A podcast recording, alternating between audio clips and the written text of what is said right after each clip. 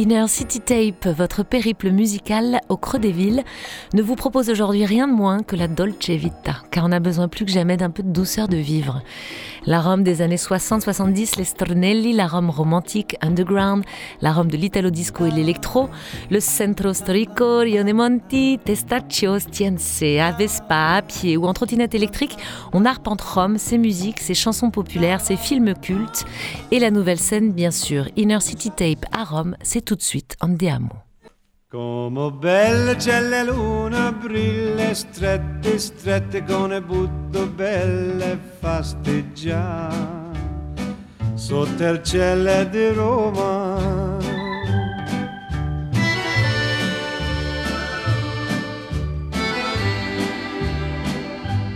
Down each avenue or via street or strada, you can see him disappearing two by two on an evening in Roma. Do they take him for espresso? Yeah, I guess so. On each lover's arm, a girl I wish I knew. On an evening in Roma. Though there's grinning and mandolining in sunny Italy, the beginning has just begun when the sun goes down. So please meet me in the plaza near your casa. I am only one, and that is one too few. On an evening in Roma. Don't know what the country's coming to, but in Rome do as the Romans do. Will you, on an evening in Roma? Though there's grinning and mandolining in sunny Italy, the beginning was just begun when the sun goes down. Come belle c'è la luna, brille strette, strette con le butto belle fasteggiare sotto il cielo di Roma. Don't know what the country's coming to, but in Rome do as the Romans do. Will you, on an evening in Roma, il cielo di Roma? on an evening in Roma.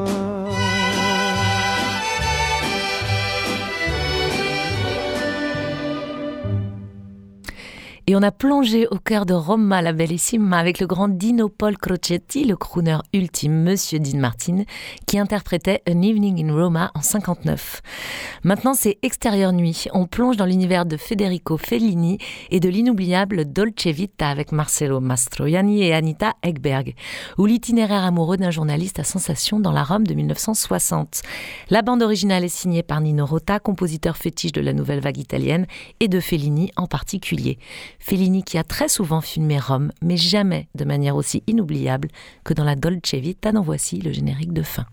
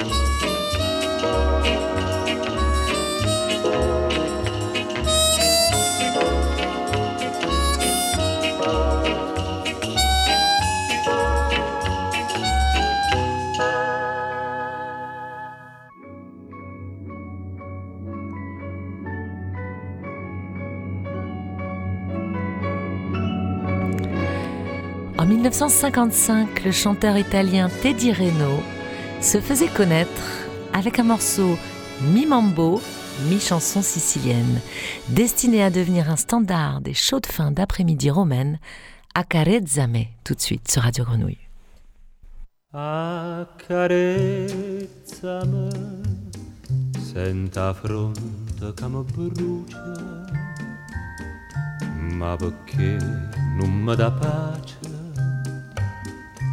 Stu desiderio te.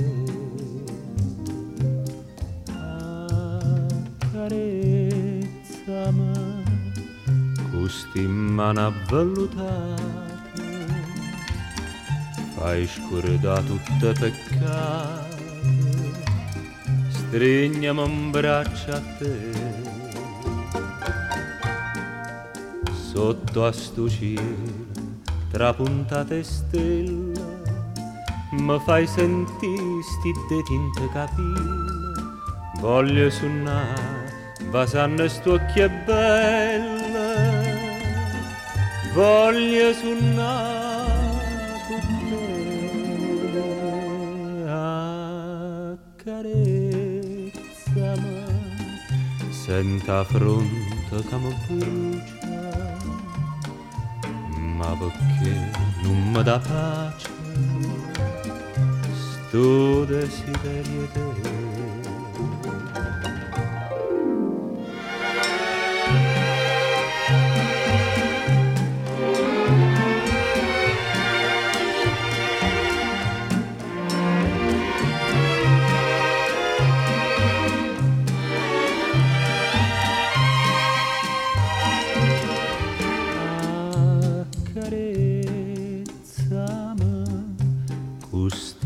mano avvellutate fai scordare tutta peccate stringiami un braccio a te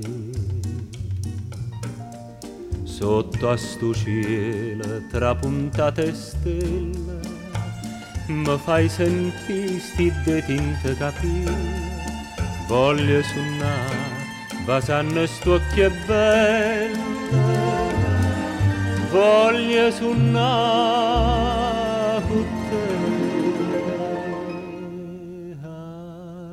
accarezzami senta fronte che mi brucia ma perché mi dà pace sto desiderio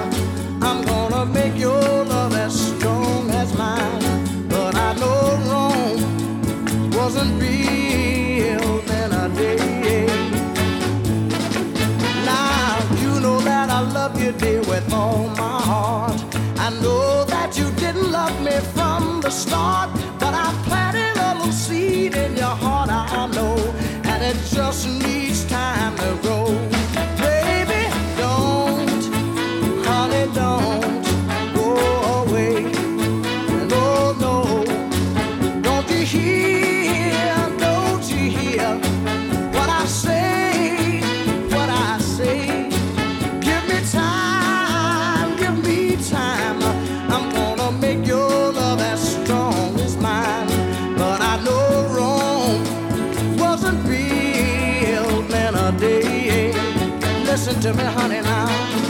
How would Romeo feel if his Juliet had turned down his advances and played hard to get? He wouldn't have let this bother him, this I know, because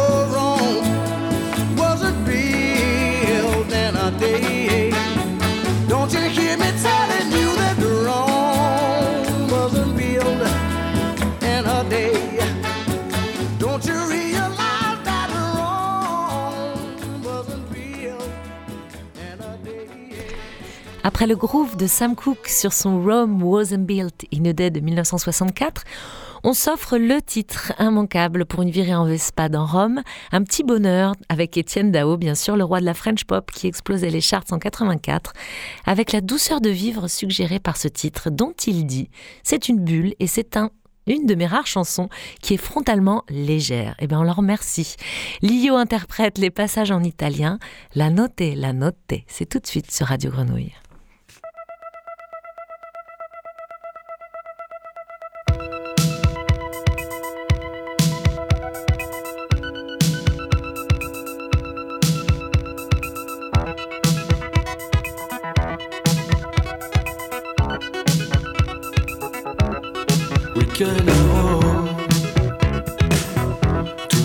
sans personne.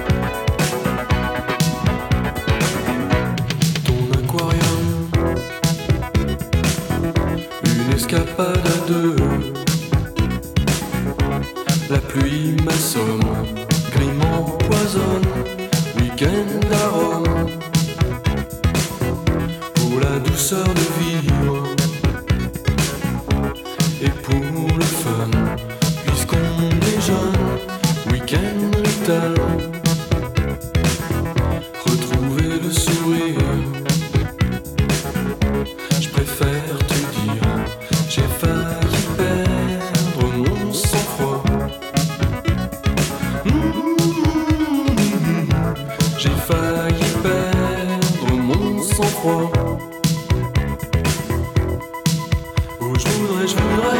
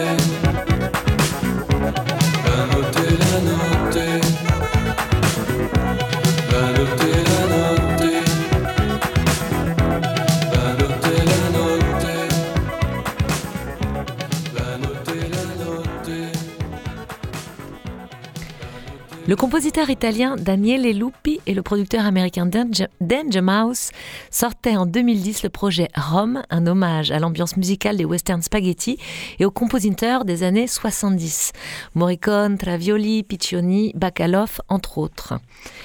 Entouré de musiciens, des musiciens d'Ennio Morricone et de featuring comme Nora Jones et Jack White, malgré tout, cette Rome-là ne s'est pas faite en un jour, mais en cinq ans. Pour un résultat superbe d'élégance toute italienne, on écoute le thème de Rome.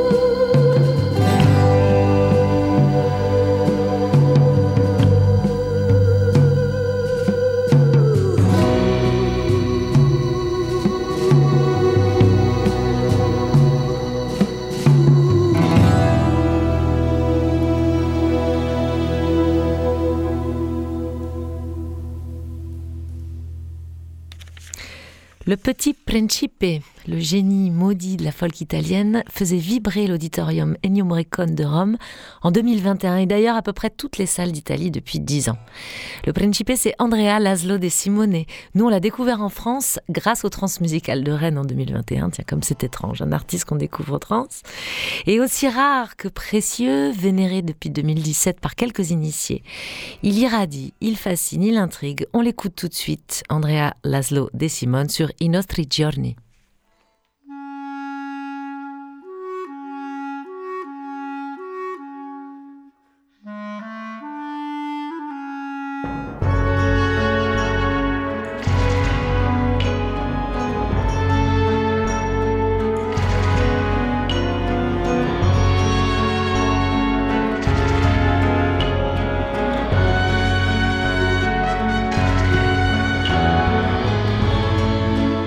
Malattia o di terrore,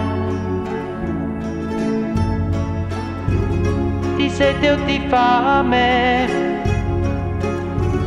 o di depressione, di ipocondria o di delusione. Di odio sociale di rassegnazione o di religione.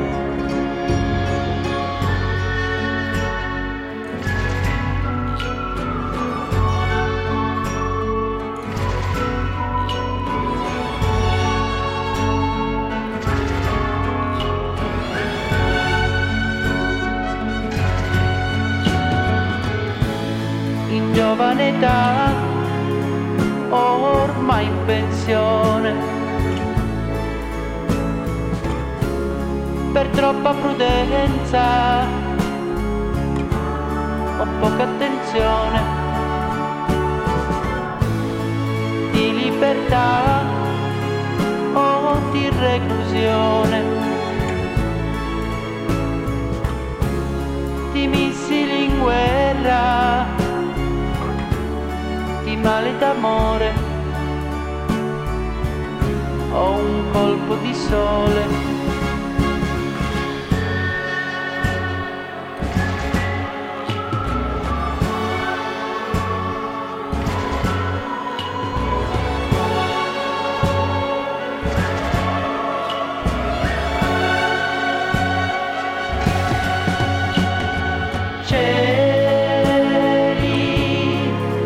Chiusi in casa e fuori strade spoglie nessuno sa che cosa accadrà. Soffia vento freddo sopra i nostri giorni e dietro le porte armati di sogni aspettando che torni.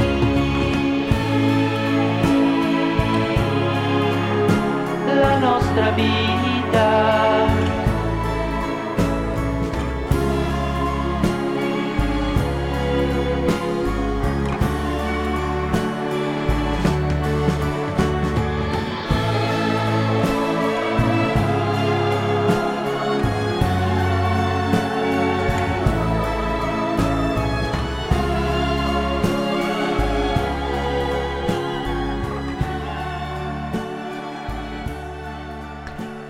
Oh ma que bellissimo Andrea Laszlo de Simone à l'instant et on lui souhaite une carrière aussi mythique que celle d'Adriano Celentano qui arrive tout de suite dans University Tape.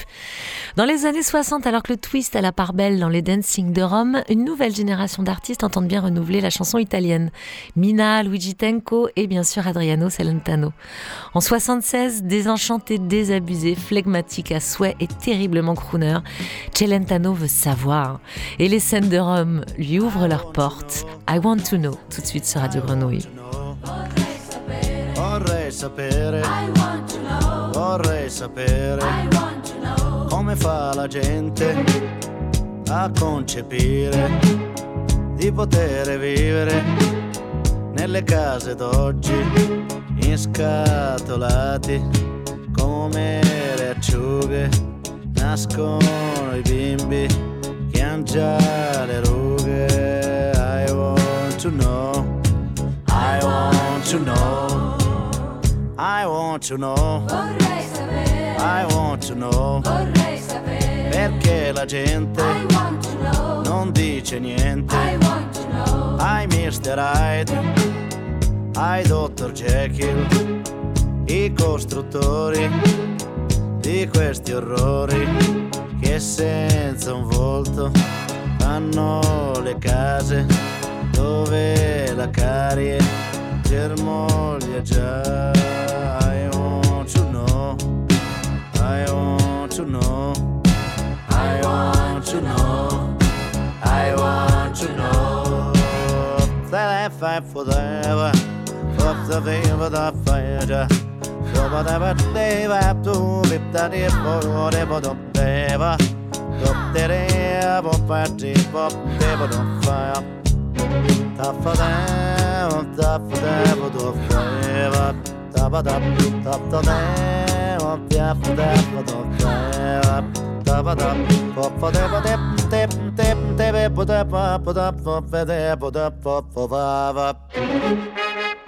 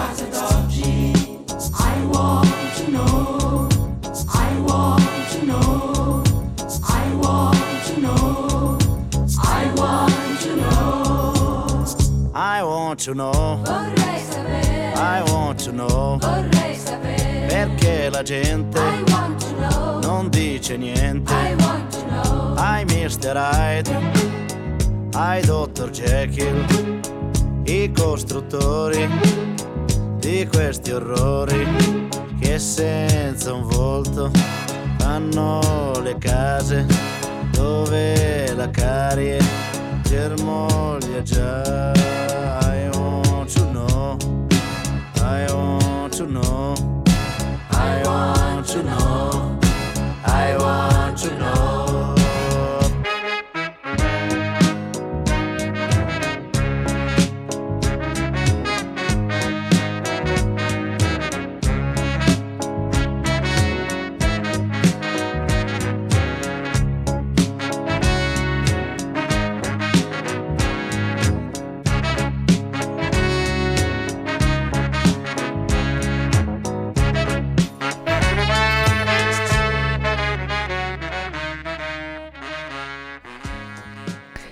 Même génération et liberté affichée que Celentano, Mina, la Dalida italienne, star du hit parade italien des années 60, offrait à l'Eclisse d'Antonioni une bande-son frénétique et furieuse sur laquelle se déchiraient lentement Alain Delon et Monica Vitti dans les rues de Rome. Église Twist, tout de suite.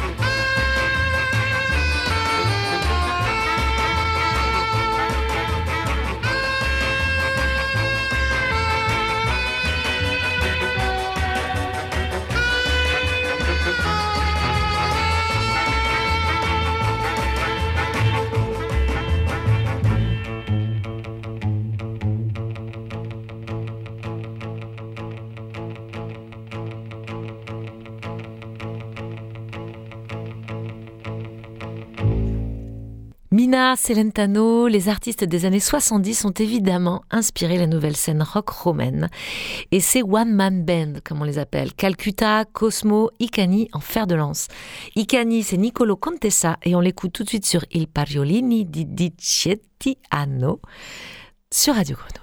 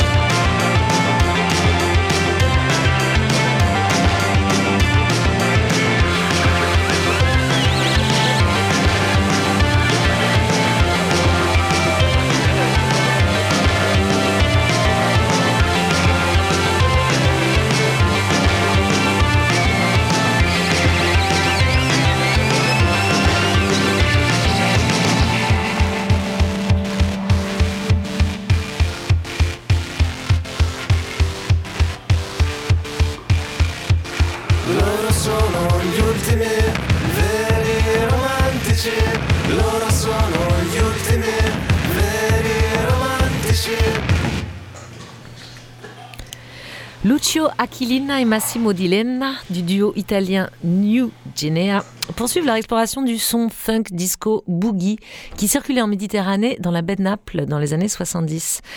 Dans la lancée de leur album Nuova Napoli et des deux superbes conquilles qu'ils avaient sortis en 2018 et 2020, les deux diggers musiciens DJ Meloman ont sorti l'année dernière Bar Mediterraneo. On écoute tout de suite Tienate, un titre qui passe en boucle sur les plus belles terrasses de Rome.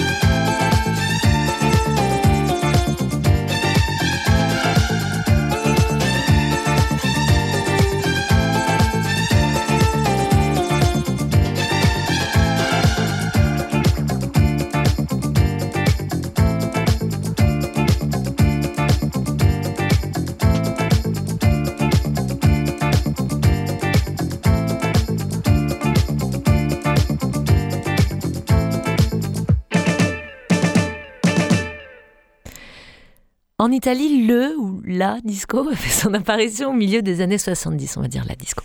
Et très vite apparaît l'italo disco, tube ou reprise en anglais ou en italien, mais produit dans les plus grands studios du pays et notamment à Rome par des musiciens du cru. L'Italie s'appro- s'approprie le disco et en fait un genre à part entière prisé par les plus grands diggers de la planète. On écoute tout de suite l'un des plus grands ambassadeurs de l'italo disco, Pino D'Angio avec l'immanquable Ma quale dai de 1981.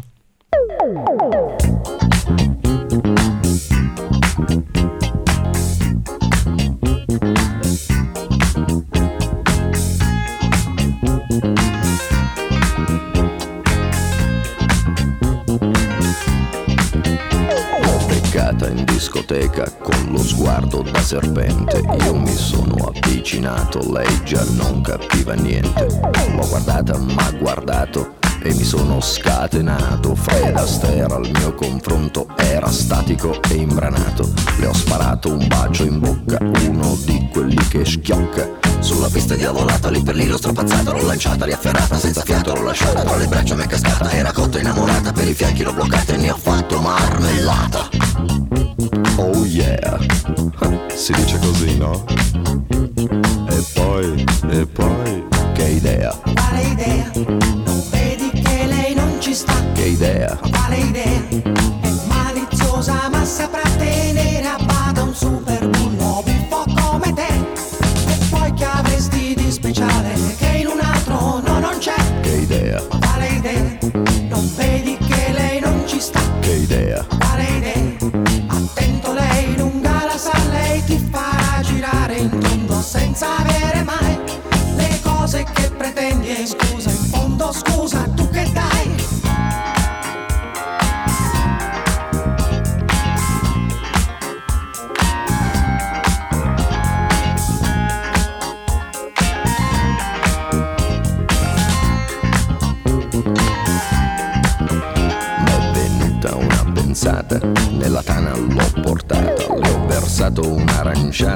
si è fatta una risata. Al mio whisky si è aggrappata e 5 litri si è scolata. Mi sembrava belle andata, m'ha baciato, l'ho baciata, a un tratto l'ho agganciata, dalle braccia m'è sgusciata.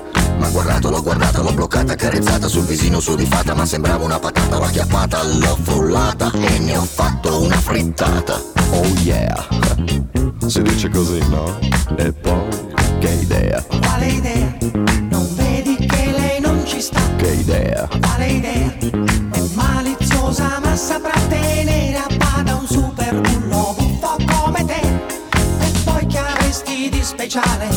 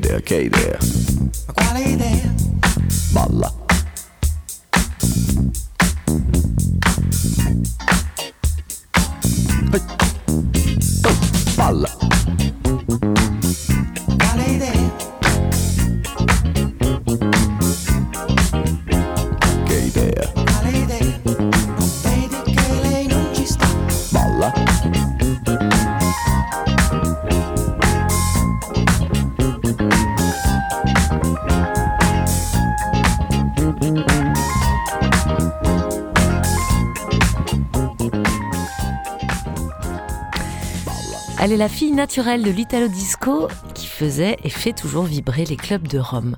On ne la présente plus, Emanuele, productrice, chanteuse, artiste cosmopolite originaire du Brésil, mais tombée en amour pour l'Italie et pour Rome, où elle travaille avec le directeur artistique du magazine Pop Culture, avec deux EP à son nom chez Diwi, le label de Salwax, ces mix irrésistibles aux inspirations résolument italo-disco font chavirer les dance floors du monde entier, dont celui du toit terrasse de la Friche le 22 juillet dernier pour la soirée spéciale 100% Italie du festival Ciao Moca.